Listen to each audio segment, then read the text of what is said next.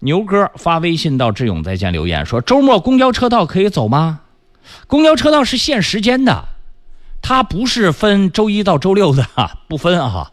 就是你在那个时间点都不能走，无论是周周一还是周日啊。你你要记住，有些路段上，它如果有特殊的要求，你比如说在一些中小学门前，它的一些路段。”要么是单行线的，要么是停车的，他会注明在哪个时间点到哪个时间点你是能停车或者是能够走这条路的，他都是他有的会有假期，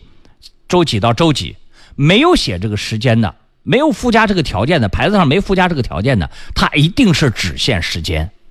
不限日期。看牌子，其实咱们学语言就用初中文化以上以下程度。初中左右文化程度能看懂的牌子，